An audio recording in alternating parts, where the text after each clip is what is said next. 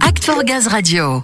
Allez, chose promise, chose due, nous partons pour Brest avec la fondation GRDF à la découverte du campus des métiers et des qualifications des industries de la mer en Bretagne. Un projet pour favoriser l'insertion professionnelle des jeunes vers les métiers de la mer, Ludo. Métiers qui sont aussi nombreux que la mer est vaste. Et la directrice Oh, du campus et le parrain pour la fondation ne manqueront pas de nous le confirmer, car ils sont avec Samuel. Oui, Ludo, en mer, on a besoin de matelots, mais aussi de charpentiers de marine, de techniciens, de soudeurs, d'informaticiens, de cuisiniers, de spécialistes des énergies marines renouvelables. Bref, les opportunités ne manquent pas et les possibilités sont nombreuses. On va le voir avec mes invités. Martine Jousset, directrice du campus Mer Bretagne. Bonjour. Bonjour à tous.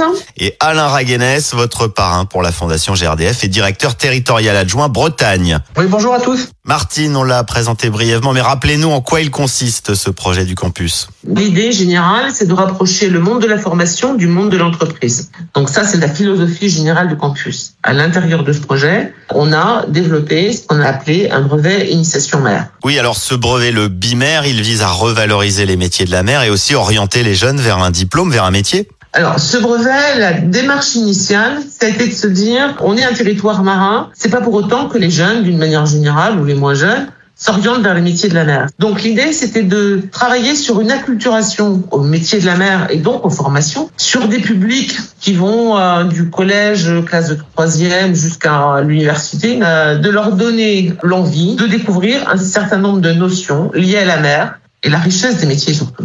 Oui, alors vous parlez de richesse de ces métiers. Elle est immense, cette richesse. J'ai envie de dire qu'il y a autant de métiers en mer que sur terre, finalement. On parle de quel métier, quel type de métier, par exemple? Alors nous, sur le campus, on est sur les métiers de la construction navale, de l'éolien offshore, les métiers de la marine, les métiers embarqués. Il y a des électriciens, il y a des informaticiens, il y a des cuisiniers, il y a des médecins. Les métiers qu'on retrouve à terre, comme vous le disiez, on les retrouve aussi en mer. Donc c'est au regard des organismes de formation qui sont membres du campus, une aide à l'orientation pour qu'ils s'engagent vers une formation choisie.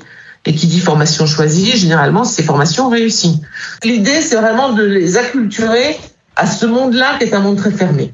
Oui, alors un monde très fermé paradoxalement où le champ des possibles est très grand. Il y a ces métiers dont vous parliez, technologiques, techniques, tournés vers l'avenir, mais il y a aussi des métiers centrés sur le passé pour le préserver, comme la conservation du patrimoine maritime notamment.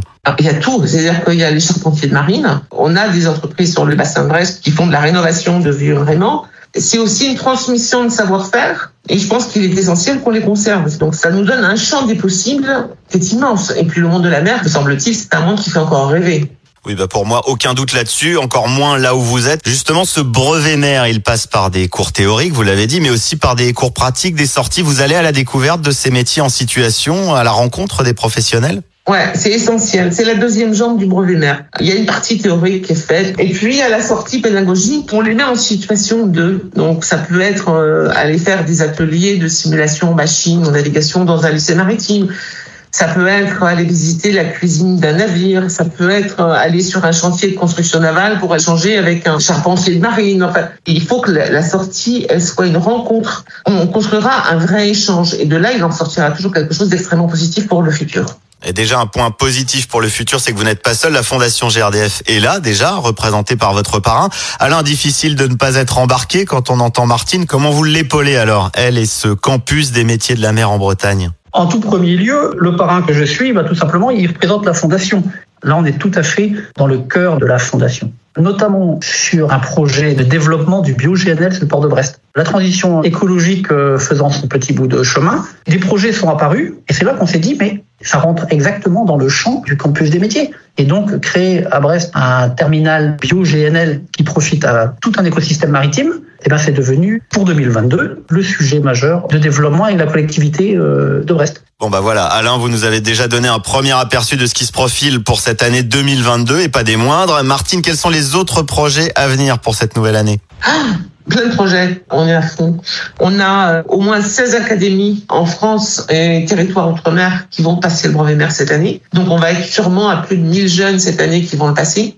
Et nous, on va développer une plateforme d'aide à la formation. On est en train de travailler dessus là, pour le septembre prochain. Comme ça, tous les établissements, toutes les structures qui voudront préparer le brevet mer auront accès à cet outil numérique. Donc ça, c'est enthousiasmant. On sent que les gens accrochent, que si on emmène des jeunes vers ces métiers-là, vers cette découverte, la richesse des métiers de la mer, ben, on aura réussi. Écoutez, ça m'a l'air d'être en très bonne voie. On invite ceux qui sont tentés par ce brevet maire de rejoindre l'aventure en contactant le campus des métiers à Brest, mais aussi via l'appli dédiée bimaire.online ou sur le site éducation.gouv.fr. Exactement. Merci beaucoup à tous les deux et comme les marins, il ne me reste plus qu'à vous souhaiter bon vent pour 2022.